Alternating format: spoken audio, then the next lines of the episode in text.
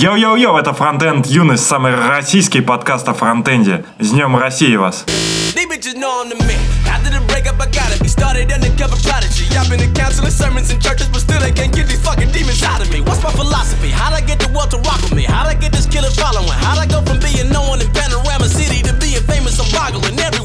I don't go to bed as early. I be up all night up until 7:30 in the morning. My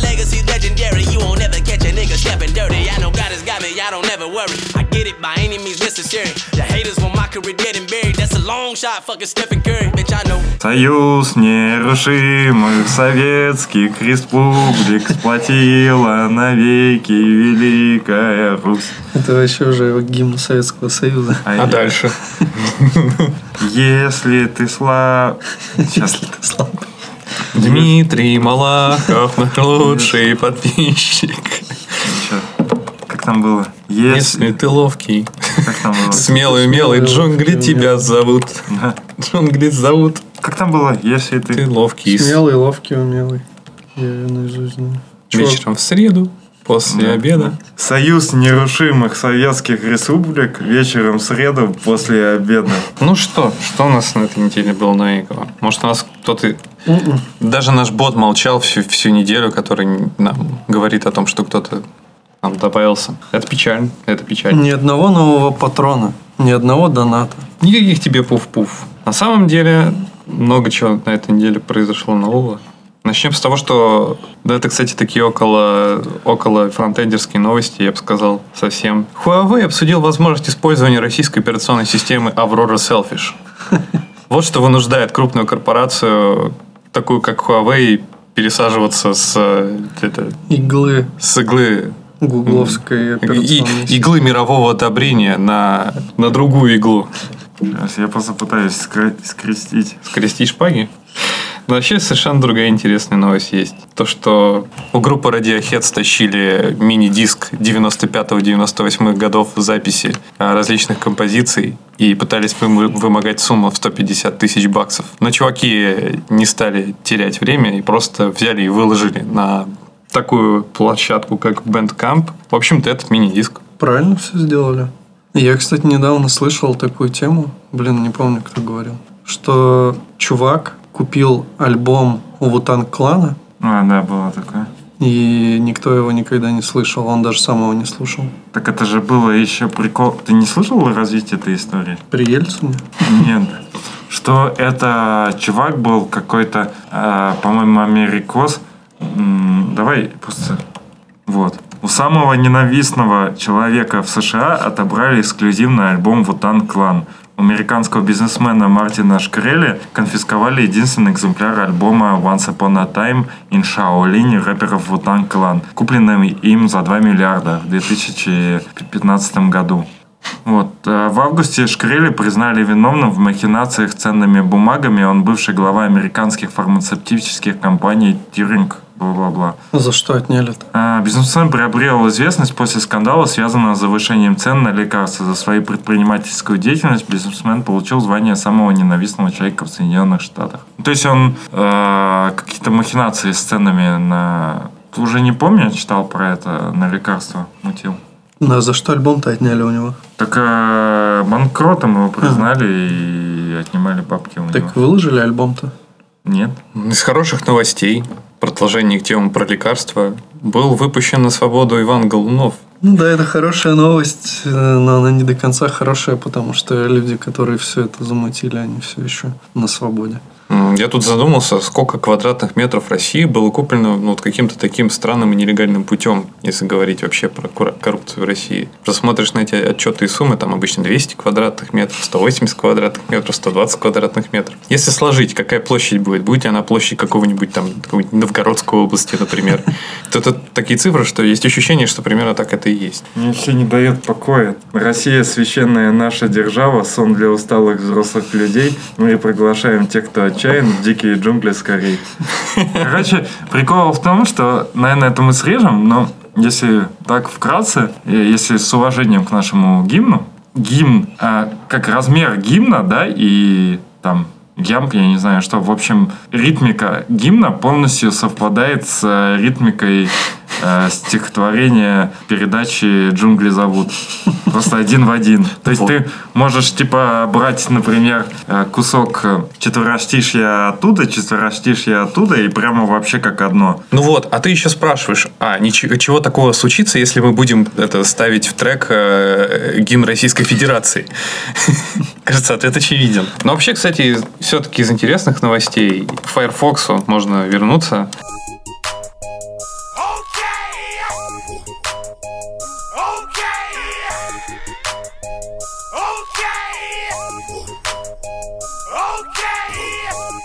Тут две подновости есть. Одна из них. Можно бесконечно делать несколько вещей. Это поднимать Россию с колен. Это запускать билд и смотреть на то, как билдится у тебя твое большое приложение с webpack ом. А еще можно редизайнить Firefox. Э, Firefox выпустил новые логотипы. Сколько можно, спросите вы. А вот сколько, э, можно, сколько хотим, столько и будем. Вот. Э, Firefox решила подумать о том, что надо унифицировать бренд и сделать его узнаваемым. Ну, блядь, пиздец, как неузнаваемым, естественно. Извините за мат, но сорвалось. И Firefox сделал новый стильный, модный, молодежный логотип. Выглядит примерно вот так. Треугольный? Нет. Почему они решили ребрендиться? Потому что у них вышло много новых интересных приложений. Одним из них, кстати, недавно я пользовался. И вот, собственно... Браузером? Ну, браузером я пользуюсь, да, что-то поделать. В общем, они решили унифицировать э, логотипы, чтобы все, все какие-то подприложения, которые они выпускают, чтобы они тоже были известны под брендом Firefox, Mozilla, вот это вот все. А пользовался я, кстати, недавно Firefox Logwise. Они выпустили свой менеджер паролей. Mm. Ну, типа как LastPass какой-нибудь или что-то такое. Ну, на самом деле норм штука, но не знаю, зачем им пользоваться, если есть какой-нибудь LastPass, который, в принципе, все это предоставляет. Но зато интеграция с Firefox крутая. Или OnePassword, который стоит кучу денег. Mm. Не, я, кстати, на LastPass сейчас подсел немного, потому что я подумал о том, что нужна какая-то площадку, единый контейнер для э, этих для паролей. Я PPass пользуюсь. А, ну тоже ничего. Open source решение. Ну, оно уже не ну, колодовское, тебе же надо куда-то это где-то хранить файлы. Ну, я синкую просто там, типа, в какой-нибудь Dropbox. Такая... Ну, у тебя шифрованный, наверное, багет. Не, ну у меня там... Ну, Мастер пароля. Да, да. Ну, нормально. Но просто если ты проебешь доступ к Dropbox, ну, это вряд ли. Ты бэкапишься? В Dropbox. Не, ну как у меня получается, что все устройства там... Просто если... Надо в VDS не посоветоваться бэкапиться. Просто если, просто если Dropbox... Ну, они же имеют право закрыть сервис. Ну да, но у тебя локально этот файл останется. Ну, Вряд ли у тебя и то, и другое сразу сломается. Ну, у тебя одновременно откроется экран на ноутбук, э, и одновременно Dropbox закроется. Ну вот, это первая новость про Firefox. Как я уже говорил, можно бесконечно сделать несколько вещей, в том числе ребрендить Firefox. И про ребрендинг Firefox а, CEO Mozilla Corporation на этой неделе рассказал о том, что они планируют выпускать Firefox Premium. Это премиум-версия Firefox. Платная. Платная. Она предполагает, что чуваки, которые оформляют подписку на премиум Firefox, они дополнительно получат VPN и онлайн-хранилище для пользовательских данных. Но есть подозрение, есть подозрение, что рано или поздно они этим наиграются, попытаются получить бабло, бабло они получить не, не смогут в достаточном количестве, и мне кажется, возможно, нет, проект прикроют, как они прикрыли кучу других. Ну, ну там вообще забавные продукты. Есть Firefox для предприятий, типа Firefox Quantum для бизнеса. Есть Firefox Focus, приватный браузер с автоматической да. блокировкой контента. Есть Firefox Reality, веб-браузер для очков виртуальной реальности. Про Firefox Focus шутили, что это отличный браузер для порнушников. Ну, просто что, типа, не хранит сессию, просто ты его открываешь, там, типа, он... А, как, как открытие браузера, это, типа, сессия. Ты его закрываешь, все сразу стирается. Ну, можно инкогнито просто открыть. Но, ну, как бы тебе нужно, типа, открывать инкогнито, а тут ты открываешь, и, типа, у тебя сразу, как бы, браузер инкогнито. Есть ну, еще мобильный браузер Firefox Lite для Индонезии, Индии, Филиппин и Таиланда. В чем он смысл? Ну, я думаю, что там, наверное, технологии а-ля Opera Turbo, наверное, встроена для того, чтобы сохранить трафик пользователя. Еще у них какая-то скриншотилка. Firefox Send у них еще есть, отправлять файлы можно через нее. Скриншотилка есть. И что, она прикольная? Да, ну, обычные, на самом деле, ничего особенного. Как, в принципе, другие сервисы, они просто, ну, делают свое дело, которое они, в общем-то, и регламентируют. У них какие-то очень странные локализации на сайте. Вот я зашел в Firefox Африка. Screenshot Go, и там есть кнопочка «Приступая к работе», а есть кнопочка «Вступите в поддержку Mozilla». Вступите не самый, кстати, удачный глагол, да. В смысле, вступите в поддержку? Спасите мир, не вставая со своего дивана. Кстати, если хотите спасти мир, не вставая с дивана, то наш Patreon для вас. Но мне нравится, кстати, комментарий от подписчика OpenNet, подписчика, от анонима из OpenNet. Покеты, расты, VPN, сенды, премиумы. Лучше бы браузер делали.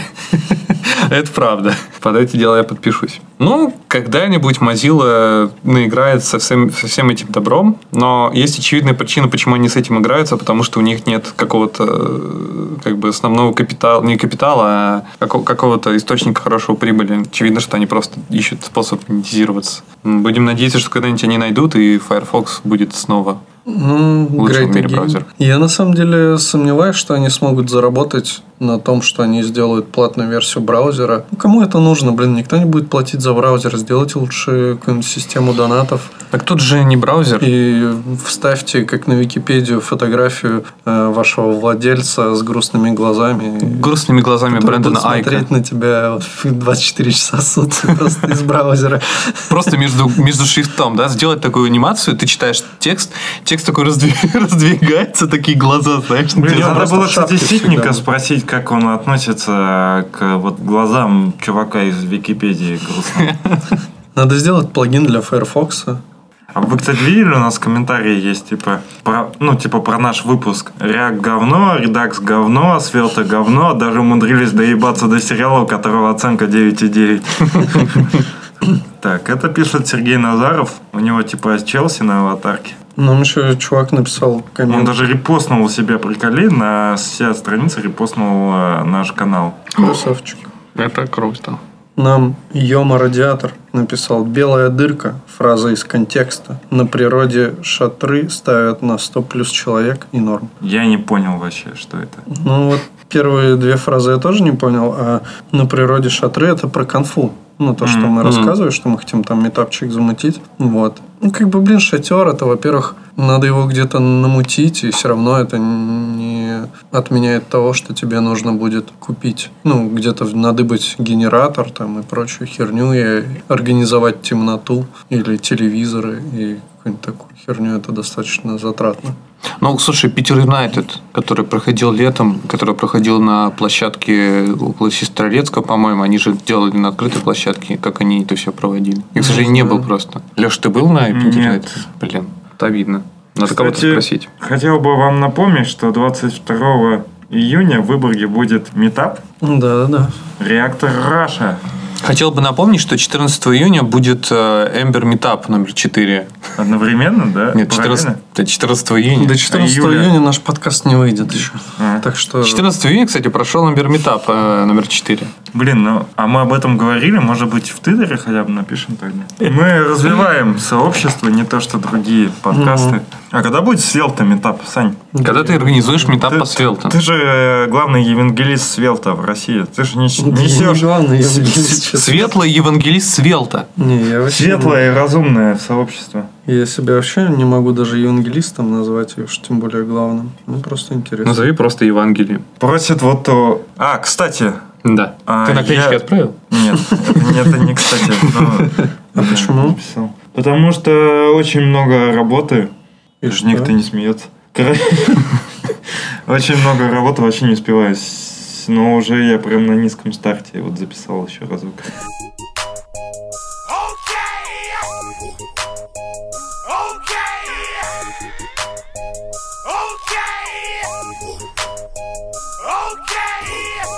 Короче, э, скоро будет э, Минск. Э, 20 июля в Минске будет BeerJS Summit. Крутое мероприятие, на котором э, будут коротенькие доклады очень веселый и позитивный. Я там очень хочу выступить. У меня уже есть тема. Вот пытаемся как-то скомпоновать, что как будет. Тема, как делать лучший подкаст о фронтенде. Соответственно, если у вас есть какие-то темы, которые вы хотели бы, чтобы я раскрыл в этом, под... в этом докладе, то обращайтесь. Или, может быть, просто мысль, как, которую бы я хотел бы запустить сквозь доклад, то подскажите. Мне было бы приятно. И вот человек прямо в реал-тайме в Инстаграме просит э, рассказать про монтаж чего-нибудь. Э, как вы находите на это время? Вот у меня, типа, цел, целые месяца уходит на это. На монтаж?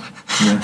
А, у него уходит? Я думал, у тебя. Саня, расскажи, как... Прямо сейчас, что А ли? что нет? Все равно там доклад на 5 минут будет. Ну да, вряд ли успеешь. Как находить на это время? Ну, блин, это должно быть у тебя просто... Ну, человек пишет, у меня записи по месяцу лежат. У нас, кстати, есть такие же. Ну, вообще, обычно как происходит? Мы пишем подкаст в четверг, а в субботу утром, днем там я сажусь и выделяю где-то, ну, там, 2-3 часа на то, чтобы все это смонтировать. И все, ну, это типа как обязаловка для тебя, ну, просто тебе это надо, ты это делаешь. Если не ты, то кто?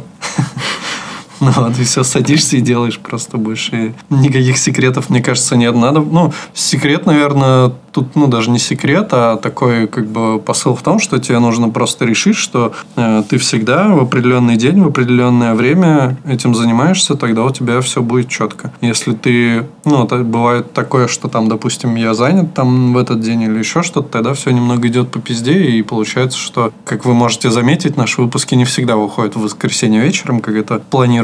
И часто они выходят там во вторник, в среду, но это уже как бы такие выпуски, которые надо, чтобы все все отслушали и так далее. Но стараюсь вообще за выходные всегда их сводить. И почти всегда удается.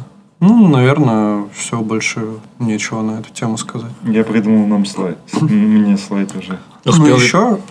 Типа два слайда. Первое. Какая мотивация? И второй слайд. Любовь к людям. Что-то хотел сказать. А, ну еще не стоит прям супер сильно заморачиваться, потому что чем больше ты будешь заморачиваться над тем, чтобы довести все до идеала, тем меньше шансов, что это вообще выйдет потом куда-то в эфир. Поэтому, ну, надо просто делать хорошо, не включать там идеалиста и не доводить все там вообще до идеального состояния. Просто делаешь хорошо. Вот мы же делаем, норм всем заходит, как бы никто особо не жалуется на качество, значит, все нормально. Не надо там сидеть днями на, над этим корпеть и там каждую секундочку выстраивать. Просто делай так, чтобы это включаешь и нормально слушалось. Все? Да, в пример наш подкаст из Берлина, например. А там что было?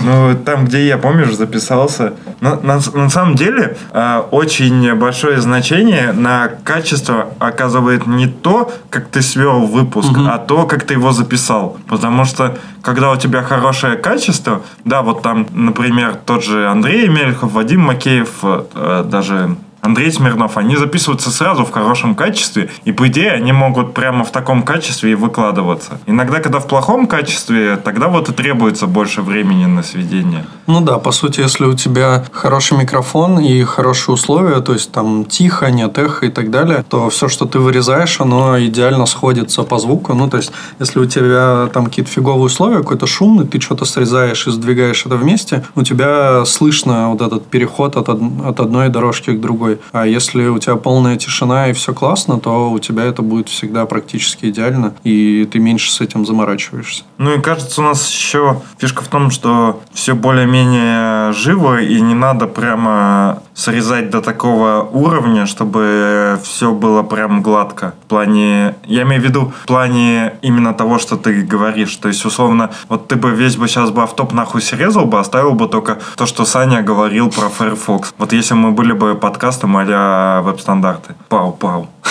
Ну да, ну, но в целом вырезается много, ну, именно всяких пауз, косяков, как бы. Ну, да. Ну и остается их тоже много. Мне понравилось, я недавно смотрел комментарий к выпуску, где кнопка, помнишь? Там просто 20 комментариев. Да вы охуели, типа, с этой кнопкой. Выключи кнопку. А, -а, -а кнопка. Блять, мои уши. Ради вас, подписчики и ваших комментариев. Мы... Где кнопка, кстати, пацаны? Блин, забыли. Вот из-за вашей, вашего неуважения к кнопкам нет, там же писали люди, что им зашла кнопка. Просто там она была слишком громко, но потом вроде это более-менее пофиксили. Ты нагнал на Firefox? Нет. Ой, сейчас спрашивают, как, как музыку такую крутую в начале ставить? Надо обладать... Недюжинным а, чувством вкуса? Да. А, культура, она идет изнутри ты ее не сможешь натренировать. Это ну, не... сможешь. Сможешь. Кстати, вот в последнем... Дудя смотрел? Да, да, да. В последнем видосе Дудя как раз чувак рассказывает про вот это, то, что если бы... Ну, он откуда там? Нальчик. Нальчик, да. Вот, что чувак в Нальчике открыл, ну, не он, а там его учитель открыл в Нальчике... Сакуров, ладно. Да, да, Сакуров. А, студию по обучению, типа, режиссуре, да, я так понял. Ну вот, и он там тоже сказал, что типа если бы вот не Сакуров, я бы так и остался бескультурным Да, чуваком. но я имею в виду, что талант, он все равно в тебе, а ты его только должен развивать. Сомнительно. Есть мнение, что таланта не существует, и только все зависит от твоих навыков. Но Ты качаешь навыки, и некоторые люди воспринимают это за талант. ну, имеется в виду, есть твои особенности, которые отличают то, чем ты занимаешься, от других людей. И когда у тебя это получается за счет этих особенностей лучше, чем у других, это называют талантом. Ну, по сути, просто у разных людей есть предрасположенность к разным, ну, каким-то когда- сферам, направлениям. И если они начинают этим Когда это не связано еще с заниматься- усердием, тогда это называют талантом. То есть, условно, если мы с тобой сидим и, э, и реализуем одну и ту же задачу, идея моя была лучше, чем твоя, то типа я более талантливый. Ну, наверное, не знаю. Ну, по сути, ну, я, в общем-то, частично согласен с тем, что таланта не существует. Просто если тебе нравится чем-то заниматься, и ты этим занимаешься целенаправленно долгое-долгое время, да, как там есть за сколько-то там тысяч часов, типа, можно освоить любую профессию или что-то такое. Ну, что, ну, ну, тебе должно это нравиться, и ты должен этому уделять очень много времени. Тогда у тебя все будет заебись. Может быть, назовем выпуск «Шок, таланта не существует, обучаем фронтенду за 60 часов». Я думал, за 60 секунд. Ну, кстати, в какой-то степени фронтенду можно учиться за 60 секунд. Просто человеку показываешь, вот есть разметка, вот HTML, вот H1. H1 это заголовок. Будешь писать вот так вот H1, у тебя будет жирный шрифт и заголовок. Опа! Все. Научил человека фронтенду просто сразу. Там дальше сам разберешься. Там, в принципе, все остальные не отличаются особо. H2, H3, H4, H5, H6 в конце-то концов. Ну, Там дальше там изи-пизи.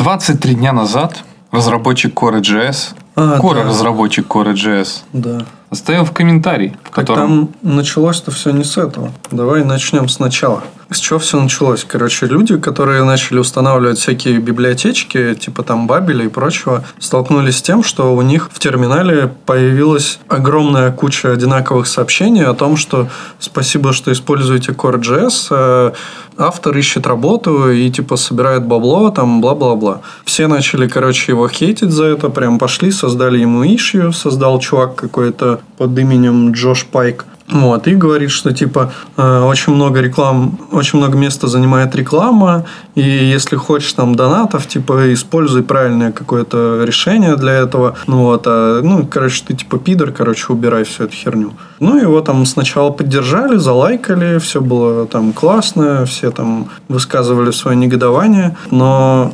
оказалось все, ну, вообще, как бы, а что за Core.js и что это за херь? Это, типа, супер огромная библиотека полифилов всего, что есть, ну, в коре JavaScript. Ее используют всякие библиотеки, типа там Бабеля. Ну, короче, очень крупные проекты ее используют. И чувак, этот э, автор, собственно, библиотеки, пришел в этот ишью и сказал, говорит, ребят, там, ну, типа, я больше пяти лет работал над этой библиотекой, посвящал ей там все свободное время.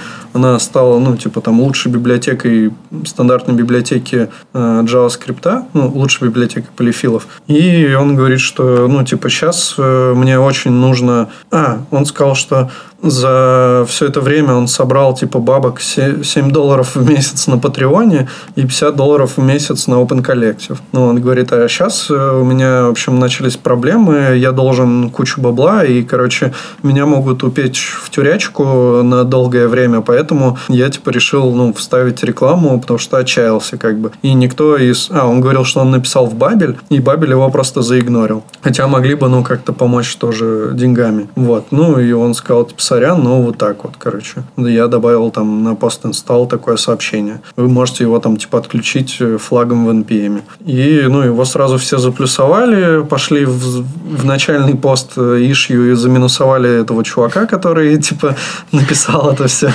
Вот. И в итоге, я так понимаю, что на Open Collective у него, ну, реально там прибавилось. И если я так правильно понял, то у него даже и Бабель туда пришел и стал тоже его донатером. Надеюсь, что, типа, добро победило зло. Да я призываю и нас, и слушателей Ну, у него же есть Patreon. Может, ссылочку скинуть. Есть ссылка на Patreon? Да, да, есть Open так Collective. давайте это Patreon. поддержим его. Я не знаю, вот тут типа на Open Collective есть иконочки, и тут написано вот Бабель есть. То есть, видимо, его поддержали. А Open ну, Collective это как Patreon или что? Ну да, что-то типа того. И, короче, я так понял, что он все уже набрал столько денег, сколько ему надо. 15 тысяч баксов он собрал. И ну, на Патреоне у него там соточка, ну, как бы все равно. Вот. Как ну, у нас. Ну да. Ну вообще как-то вообще очень. Не очень.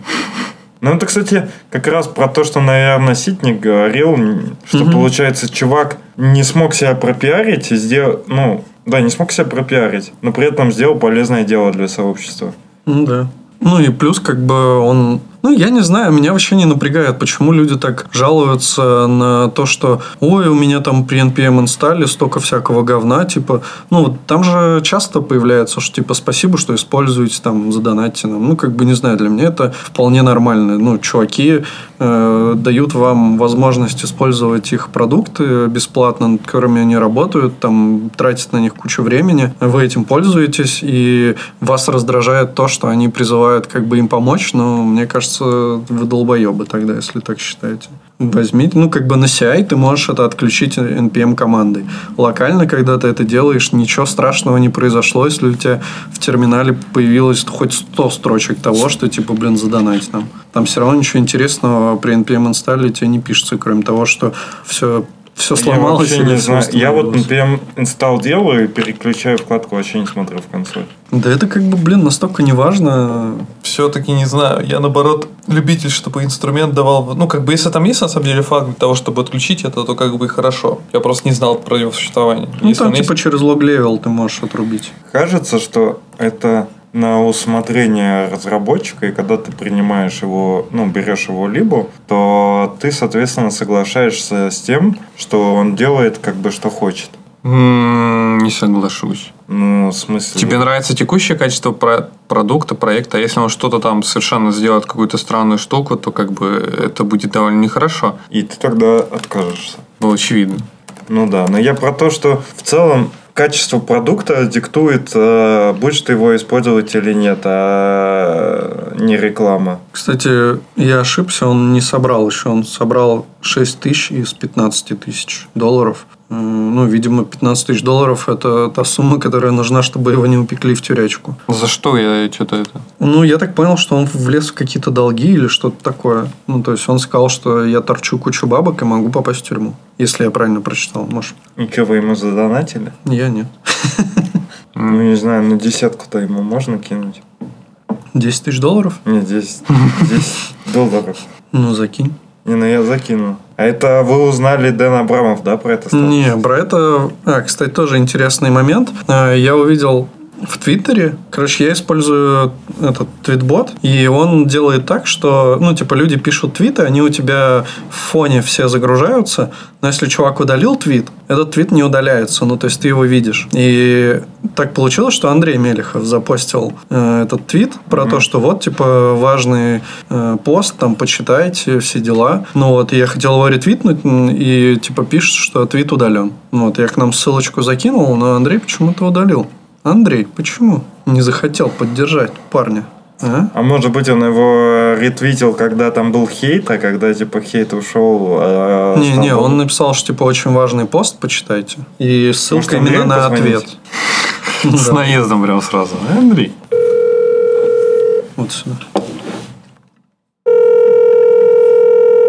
Мне кажется, он знает, что мы будем. Типа, что это значит, и вот Навального задержали ни за что и вменяют ему э, от 8 до 30 суток ареста. А еще сидит Леонид Волков, которого арестовали два раза за одно и то же. Mm-hmm. Причем незаконно и первое, и второе. Ну так вот Андрей не отвечает нам. Первый, первый человек, который не ответил нам. Даже Ситник. Андрей, кстати, выше Ситника. Мне кажется, Андрюха просто занят. То есть из тех, кого мы знаем, только Андрюха может прокомментировать этот момент.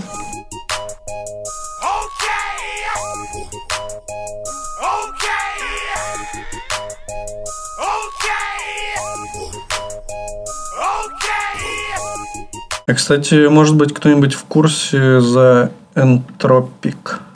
Александр? Это распределенный NPM. Это бывший SEO NPM, угу. анонсировала на той же конференции, на которой угу. было анонсировано будущее NPM и Yarn, двух таких мейнстримных пакетных менеджеров, которые сейчас пользуются все разработчики всего э, мира JavaScript. Анонсировал то, что а, хочет, и уже даже, как я понимаю, выпустили альтернативный пакетный менеджер, который основан на технологии peer-to-peer, ну, то есть распределенный систем пакетный менеджер. Мотивация, чтобы выпустить такой продукт, довольно проста, что сейчас пакетным менеджером и, по сути, центром разработки, центром э, хранения всех результатов разработки всего JavaScript экосистемы является одна ком- компания, это NPM Corporation. И это, на самом деле, для сообщества э, важный и тревожный звоночек, что в любой момент NPM может делать с этим все, что угодно, в том числе и закрыть проект. И что тогда будет с э, сообществом без пакетного менеджера? Будет беда. Э, взять простые примеры, тот же самый LeftPad, это все об этом и говорит. И э, на этой конференции э, бывший CEO NPM рассказал как раз про то, что они выпустили альтернативный пакет менеджер, называемый Entropic. Ну, на самом деле я даже не пробовал. У всех, в принципе, была эта прям идея. Она ведь витала в воздухе, даже, по-моему, как-то мы... А как она распределенно работает? Ну, в смысле, просто во всех местах хранятся все копии всех репозиториев? Ну, по сути, по сути, по сути, по сути. По Мне кажется, это, если это так, то это очень странное решение. Ну, типа, если просто куча зеркал, ну, типа того, то ты можешь на своем зеркале подменить пакет но, все что угодно. Но для этого существует как раз-таки и система подписи цифровой этих самых пакетов. То, ну, если это в тулзу проверка встроена? Но смысл в том, что, как я понимаю, что можно пользоваться NPM, в этом случае. Смысл в том, что ты типа подключаешься просто к распределенной системе. Система Anthropic использует принцип федеративной сети, в которой разработчик на своих мощностях может развернуть сервис, сервер с репозиторием, приним, приним, применяемых им пакетов и получить его к общей распределенной сети, объединяющей в единый целый разрозненные частные репозитории. Entropik подразумевает существование многих репозиториев, взаимодействие с которыми осуществляется в рамках обычного рабочего процесса. Э, для управления предоставляется инструментарий командной строки, упрощает развертывание репозиториев в своей локальной сети. Entropik предлагает принципиально новый файлово-ориентированный API, API. В принципе, NPM к этому тоже хочет идти и систем хранения, которая минимизирует объем загружаемых по сети данных. Да, в общем-то, NPM об этом тоже говорил. Чувствуется, что какая-то есть такая небольшая война и попытка догнать одного другого. Энтропик преподносится как универсальная система, которую можно применять для создания репозиторий для пакетов на любых языках программирования, но тем не менее Энтропик разрабатывается с оглядкой на JavaScript. И наилучшим образом подходит для проектов на данном языке. Э, ну вот чувак, который вел JS Underhood, я не помню, кто это был, тут уже не понять. Это был же, кажется, Махнев, наверное. Да. Это было 8 июня. Ну, возможно, да. Я просто, ну, я добавил в избранное, но там аватарки меняются и уже не отследить. Э, он сказал, что, типа, вот этот энтропик сорвал стоящие овации на JS То есть все прям вообще люто порадовались. Ну, короче, Ситник там тоже в трейде отписал, что, типа, это вот единственное решение для решения всех наших проблем с NPM, хотя, ну, не знаю, мне кажется, слишком преувеличена проблема NPM. В том плане, да, понятно, что один источник всех пакетов это, конечно, не очень хорошо, но в целом, ну, как бы, ну да, у всех бывают баги, у всех бывают какие-то проблемы, ну, типа, окей, вы не найдете, типа, вот если взять этот энтропик, вот в нем прям все идеально, да, и никаких проблем у вас не будет. Что-то я сильно сомневаюсь. Ну, короче, не знаю. Ну, Кстати, просто... открываешь сайт этого энтропика, и ты попадаешь просто вот на такую заглушку. Entropic show has a fast, sophisticated website, doesn't it? Well, it's a fast anyway. You probably want to go to GitHub. Да, так и на GitHub даже нет особо никакой инфы, там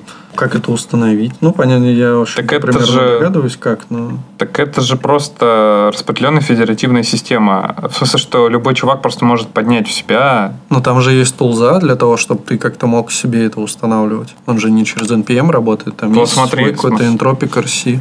То смотри, вот есть регистр. Ну. Это тот, который у них development. А, и он просто тебе... Это, это вот, типа, и ты можешь... Ну, добавить его в registry в NPM-RC, но это не то. А что не то? Это то как раз. Энтропик это как раз это система федеративный репозиторий. Что, что, что? Ну посмотри, там типа они пишут, что у нас есть клитл за какой-то DS.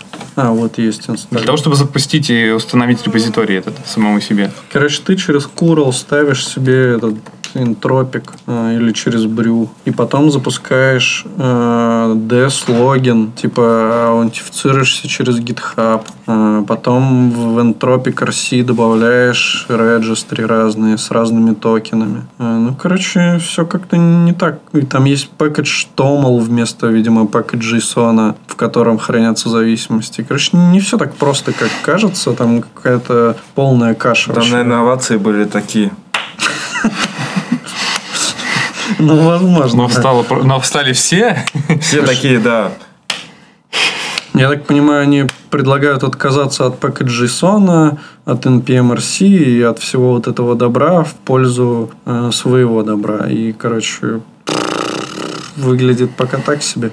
Ну, возможно, конечно, за этим будущее, но я очень сильно в этом сомневаюсь. Помнишь, что говорил Андрей Ситник? Что поначалу так новые да. технологии будут казаться очень неудобны, как будто бы у тебя... Так он там написал, у NPM есть такая же проблема, как у монополии Фейсбука. Наличие альтернатив ничего не значит, если у тебя нет де-факто возможности перейти на новую систему по экономическим или маркетинговым причинам. Ну, кстати, блин, они бы реально могли проще сделать.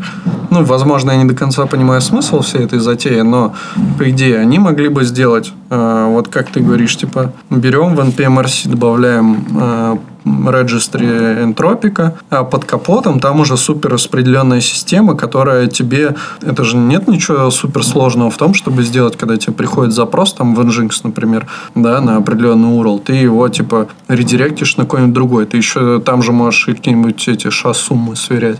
Ну, короче, не знаю. Какое-то слишком геморное решение они придумали, типа, томал какой-то. Да пошли вы нахер. Меня NPM полностью устраивает, мне вообще ничего не надо больше. Если все это нагнется, кто-нибудь другой решит эту проблему. Тем более, что у многих компаний есть локальный кэш NPM, есть э, Yarn кэш NPM, есть куча зеркал NPM. Все в порядке, не надо париться вообще. И, ВД, и ВДС нам может захостить NPM, если что. У нас там что-то происходит за дверью.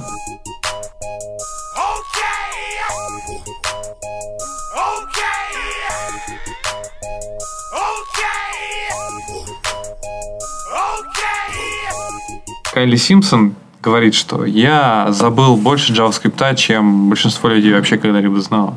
Как тебе такая кстати, интересно. Давай, давай это обсудим. А Кайл Симпсон это кто? Ты что? Это же автор э, серии книг You Don't Know JS. А, да, и он забыл. Ну, как можно забыть JavaScript больше, чем его выучили все, все в мире? Ну, возможно, он говорит не про синтаксис, а про какие-то все-таки нюансы подобное. Есть интервью, в котором говорит, что я считаю, что а, никто даже вообще, никто не думает, короче, я не думаю, что кто-то вообще хоть даже вообще знает, действительно знает JavaScript. Ну, полностью, по крайней мере, точно. Да, и тут как бы надо сразу переводить. Даже Андрей Мелехов? Я, я знаю один документ, который описывает JavaScript. Спецификация, блядь, называется. Я, говорит, забыл больше JavaScript, чем большинство людей вообще когда-либо знало. Главная точка в моих книгах – это способность JavaScript привлекать не мастерством, а типа возможности выучить, я так понимаю. А, кстати, это Рома добавил, можем ему позвонить. Позвоните Рома. Он скажет, бля, какой же статья. Давай сразу позвоним. Лучший способ изучить, как писать код, это писать код. Великие цитаты от великих людей. Во-первых, сказал Кайли Симпсон в интервью, когда его спросили, что You Don't Know JS считается просто священной библией для JavaScript разработчика. Как вы чувствуете себя э, быть э, живым JavaScript классиком? Во-первых, я не JavaScript эксперт. Я не дослужен того, чтобы называть себя классиком. Я ужасно... Мне казалось, нам звонит Рома, но нет. Когда я говорил с... Начинал типа писать You Don't Know JS серию, я говорил с моим, это, с моим издательством и хотел типа продать 2500 копий, чтобы быть счастливым. Сейчас книга э, продается более чем в 100 тысяч копий. Вот, прям хвастается тем, что книга так много продается. Тут есть важная цитата какая-то подсвеченная. Я всегда говорил людям, что только разница между мной и ими в том, что я задаю больше вопросов и не останавливаюсь на том, чтобы находить ответы. Ну так вот. Пока я не найду ответы. Вот, правильно так. Уважаемые слушатели, забывайте JavaScript больше, чем его изучают другие люди. Задавайтесь вопросами. Любите JavaScript. Не забывайте про Россию. Любите да, Россию. Как JavaScript. Какие бы ни были изъяны языка, это язык, на котором вы пишете. Пока. Пока. Пока.